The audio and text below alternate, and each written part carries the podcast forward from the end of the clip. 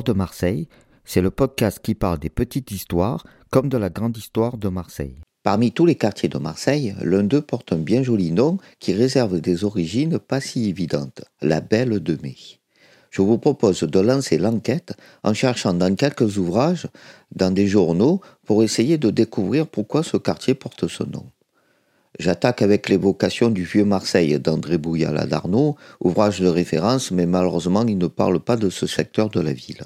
Le deuxième livre que je consulte, c'est le Dictionnaire historique des rues de Marseille d'Adrien Blesse. Même si l'ouvrage parle des différentes rues et non des quartiers en soi, je me doute qu'en cherchant des informations sur la rue Belle de Mai, je devrais en savoir plus sur le quartier éponyme.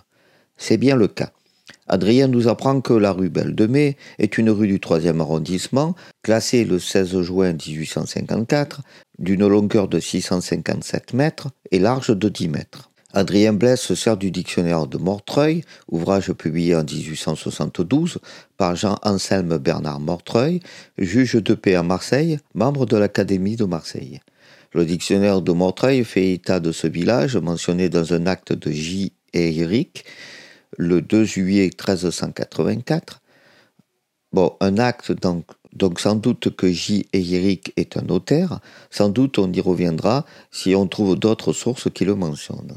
C'est une information importante quand on y apprend qu'il fait mention d'excellentes vignes, Vinéa Belle de Mai, Vinéa V-I-N-E-A, Belle de Mai M-A-Y. Hmm, très bien, le nom viendrait des vignes. Adrien précise que ce quartier rural est connu sous son nom depuis le XIVe siècle, mais aménagé que vers 1850.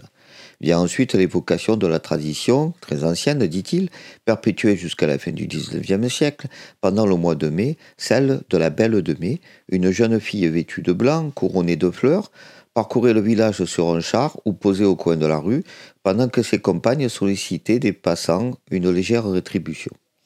On évoque souvent cette tradition comme la raison du nom du quartier, mais cela ne semble pas logique. L'acte notarial de 1384 sur la vigne semble la bonne piste.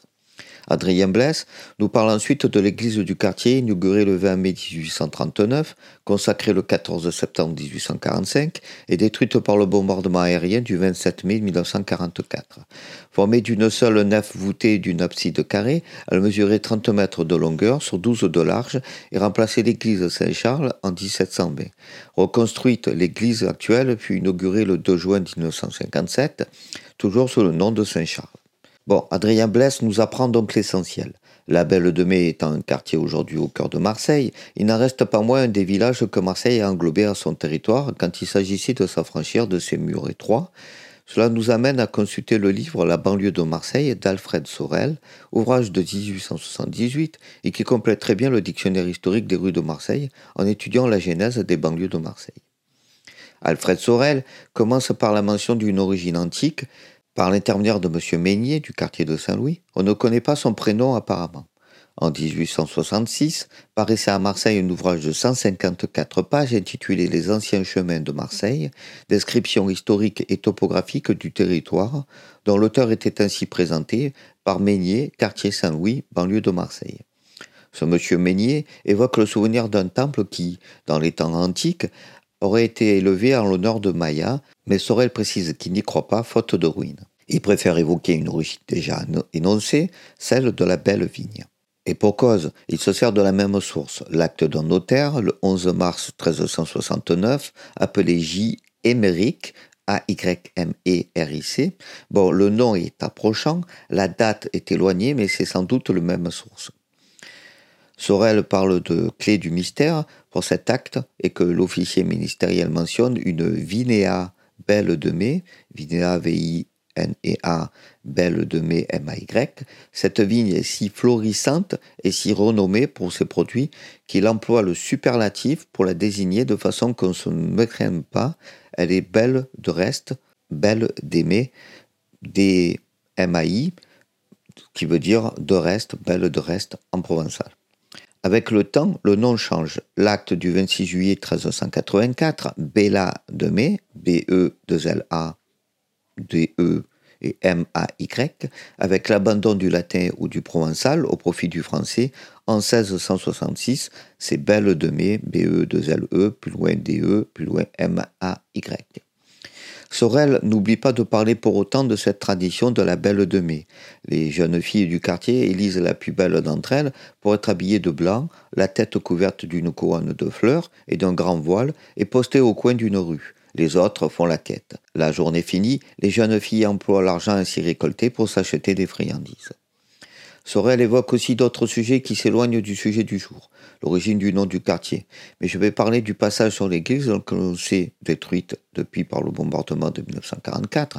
Cette église qui peut être classée dans le style grec est formée d'une nef unique voûtée, l'abside est carrée, l'aspect général est loin de charmer l'œil. La première pierre fut posée le 20 mai 1838, la bénédiction eut lieu le 20 mai 1839 et sa consécration le 14 septembre 1843. Cette église remplace la chapelle qui existait dans le quartier proprement dit de Saint-Charles, à peu près à l'emplacement du boulevard Jobin, d'où le nom peu en rapport avec la Belle de Mai. On y reviendra sûrement lors d'un épisode sur le quartier Saint-Charles ou de la gare du même nom. Souvent, la presse locale est une bonne alliée dans la recherche historique.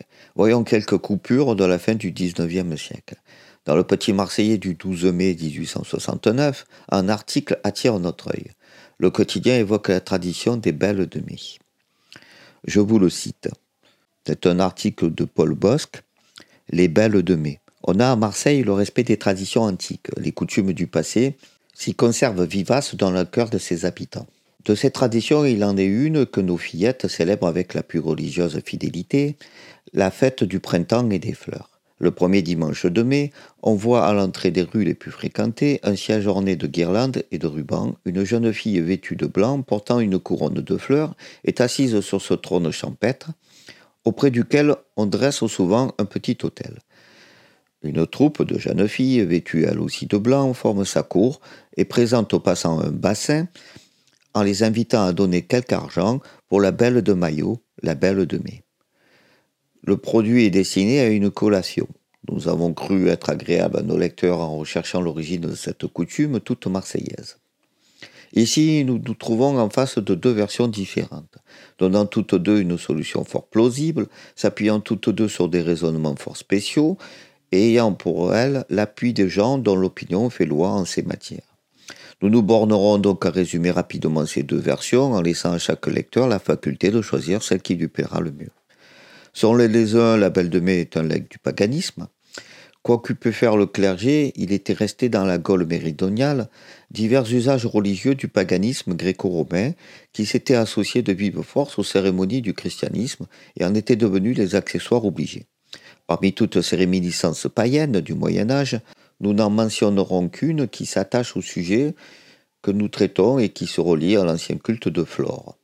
On adorait cette déesse à Rome et sa fête célébrée au commencement de mai par des jeux dont le scandale était devenu proverbial. On réunissait dans le stade toutes les courtisanes de la ville qui, un ordre et un signal donné, quittaient leurs vêtements et se mettaient à courir toutes nues.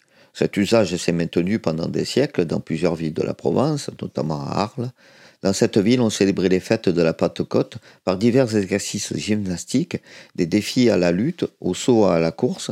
Ces jeux se terminaient par des courses de filles publiques nues, auxquelles les magistrats décernaient des prix fournis par la ville.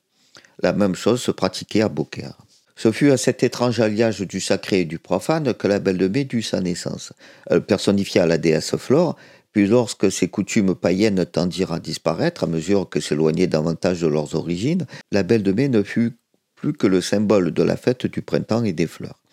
La déesse antique fut oubliée et la jeune fille au blanc costume ne rappela plus que la mère du Christ à qui l'Église a consacré le mois de mai. D'autres écrivains ont voulu chercher l'origine de la Belle de Mai dans la chronique galante du Moyen Âge. Dans les temps où le capitainage était encore en vigueur, les jeunes gens qui en faisaient partie se rendaient dans la nuit du 30 avril devant la maison du capitaine et y plantaient le mai. C'était une perche entourée de verdure et terminée par un grand bouquet qui arrivait tout juste à la fenêtre de la chambre où couchait celui à qui on faisait cette galanterie. Il y restait exposé tout le mois de mai et chaque jour amenait un nouveau régal. Le même honneur était rendu aux principaux magistrats. Cet usage a disparu, mais il en est un autre qui a subsisté en partie dans plusieurs villages, le mai des amours. L'amant heureux cherchait le plus beau peuplier des environs, l'orné de rubans, de guirlandes, et aidé de ses amis, venait le planter sous les fenêtres de sa maîtresse. Les tambourins jouaient la sérénade et l'amant se retirait pour se divertir avec ses amis. Le mai érigé dans cette occasion était un signe de fiançailles, et le mois de mai étant regardé comme un mois néfaste, le mariage ne pouvait se faire que lorsqu'il était écoulé. La jeune fille ainsi choisie avait sur ses compagnes une sorte de supériorité tacitement reconnue, c'était le règne de l'amour et de la beauté, d'où le nom Belle de Mai. Qui a raison de ceux qui veulent faire découler cette tradition des fêtes de paganisme ou de ceux qui la regardent comme une des traditions de l'époque chevaleresque? C'est ce que nous nous saurions décider. Toutefois, notons avant de terminer que cette coutume s'est quelque peu modifiée de nos jours. Autrefois, la Belle de Mai ne se montrait que le premier dimanche de ce mois. Aujourd'hui, elle dresse son trône fleuri tous les jours, les dimanches comme les jours de fête, et les demoiselles d'honneur de cette reine du printemps s'acharnent avec une ténacité très peu poétique après les promeneurs qu'elle rançonne sans pitié. Les enfants qui ont en petit tous les vices des hommes ont en partage et à très haut degré encore l'amour de l'argent. Ils ont donc cherché à établir le plus largement possible cet impôt prélevé sur la complaisance et la générosité publique. Ils ont transformé en une tyrannique et vénatoire contribution ce qui n'était autrefois qu'une poétique légende. On notera que le journaliste ne parle que de la piste la plus sérieuse, la belle vigne, mais il est vrai que l'article parle plutôt de l'origine de la tradition de l'élection de la belle de mai, plus que de l'origine du nom du quartier. Poursuivons avec le petit provençal du 26 mai 1888, sous la plume de Antonin Paliès. Pour nous rappeler la tradition de la belle de mai, il évoque une autre piste, l'arbre de mai je le cite, les plus jolies coutumes, et surtout les plus poétiquement originales, s'en vont. Mais par exemple, le mois où s'épanouit le printemps, dont certains étymologistes cherchent l'origine dans la racine sanscrite ma, M-A-H, croître, nourrir, mais avait laissé à Marseille une coutume bizarre qu'on appelait la belle de mai. La belle de mai était une jolie et jeune fille comparée, dès les premiers jours du mois, des plus frais à Tours. Comme les madones vénitiennes, elle portait sur la tête une couronne de roses, un voile blanc entourait sa petite personne. On l'installait le 1er mai dans quelques coins des rues du quartier les plus fréquentés, dans l'encadrement ogival d'une porte, une table garnie de fleurs fraîches lui servait d'hôtel et ses compagnes, gracieuses fillettes du même âge, arrêtaient les passants en leur offrant des fleurs au nom de la belle de mai, quémandant pour faire face aux dépenses de première installation un petit sou qui ne se rappelle n'avoir vu il y a quelques vingt ans dans les quartiers excentriques, surtout ce petit hôtel fleuri derrière lequel pontifiait, grave et digne, une minuscule madone au teint bruni, à l'œil noir, qu'il ne se rappelle les voix délicieusement timides de cette vestale du printemps, vous offrant une fleur en échange d'un petit sou, sollicitant avec un ça vous portera bonheur une offrande qui dépassait souvent ses espérances. Cet usage a disparu, ou à peu près, toutes les tentatives faites pour le faire revivre ont échoué. Mais n'est plus le mois des roses et des belles. Nos Marseillais contemporains ont autre chose à faire que de prêter une attention quelconque à ces visages mutins qui leur offraient autrefois une fleur, un souhait et un sourire pour un petit sou. C'est à ces réflexions quelque peu pessimistes que je me livrais l'autre jour dans un de nos quartiers excentriques, en voyant accourir devant moi une toute jeune fille demandant quelque chose au nom de la belle de mai. Instinctivement, je la cherchais, cette belle et sa petite table fleurie, et ce n'était plus qu'une imitation carnavalesque de l'usage si répandu autrefois dans notre vieux Marseille. La belle de mai assise, mal peignée, les cheveux en coup de vent, et les vêtements à la diable ne rappelaient en rien l'éclosion des roses qu'elle avait la prétention de personnifier. Autour d'elle, une dizaine de bambins de tout âge se disputaient la seule soucoupe qui servait de sébile pour solliciter les offrandes des passants. Et quand je m'approchais pour voir de plus près, en curieux, cette cour d'amour d'un nouveau genre, une mimique désordonnée s'établit entre les prêtres de la Liputienne déesse pour savoir lequel de ces bons hommes allait me demander le petit sou traditionnel. Je donnai deux sous à la gamine qui me présenta un œillet rouge d'une fraîcheur douteuse et toute la petite troupe s'envola vers le pâtissier le plus voisin car, comme les autres, ces prêtres vivent de l'autel. D'où vient cet usage de la belle de mai Des chercheurs plus compétents que moi vous le diront car j'ai vainement demandé à quelques auteurs le mot de cette énigme locale. Marchetti, Jean de Baumy et autres que j'ai à la hâte consultés ne m'ont rien appris sur la matière. La belle de mai est le nez de l'usage de l'arbre de mai que le premier jour de ce mois les villageois de Provence plantaient devant la porte de leur bon ami Il y a tout lieu de le croire. Car ce n'est point seulement en Provence et à Marseille qu'il était coutume dans le Moyen Âge de célébrer le 1er mai, dans beaucoup de contrées ce jour était férié. L'offrande de l'arbre de mai, dans certaines contrées, était une obligation féodale. Les vassaux arrivaient le matin, à la première heure, devant le château de seigneur, et après avoir abattu un arbre jeune, vigoureux et bien branché, ils le plantaient en terre devant la porte de leur seigneur et maître, et après cet hommage rendu, ils s'acquittaient envers lui des redevances annuelles qu'on payait à cette époque. Le Fèvre de Saint-Rémy raconte que le mai que le seigneur s'offrait entre eux était souvent un défi. La coutume de planter un mai dans les villes subsistait encore au XVIIe siècle. Quant à l'usage de la belle de mai, autrefois très suivi à Marseille, il faut sans doute remonter pour en trouver l'origine aux anciennes et bonnes coutumes de nos massoliotes qui n'ont point toutes survécu, les plus poétiques et les plus originales, à la corruption contemporaine. Mais reste pour les poètes et les amoureux le plus joli mois de l'année, le mois des roses, celui pour lequel le versificateur facétieux et poète élégiaque ont isolé les rimes les plus riches, cela lui suffit. Nous voilà bien loin de mai, dont la robe verte est chaque jour plus ample, et de cette belle de mai qui, ingénument autrefois offrait des fleurs aux passants et transformait en gâteaux les offrandes reçues et donnait au nom des mois des roses. Les coutumes comme les dieux ont depuis longtemps plié bagage. Faut-il s'en plaindre? Faut-il s'en réjouir? Je n'ai pas le temps de répondre. Antonin Paliès. Bon, je crois que la messe est dite. L'acte notarial l'emporte sur les explications les plus bucoliques des belles de mai. Et si aujourd'hui cette vigne est bien oubliée, le quartier ayant perdu, comme bien d'autres, son aspect champêtre pour une ossature industrielle qui a fini par décliner également, ce n'est pas pour autant ces jeunes filles fleuries qui sont à l'origine du nom. Il y a encore plein d'histoires à raconter sur ce quartier, mais quittons-nous pour aujourd'hui.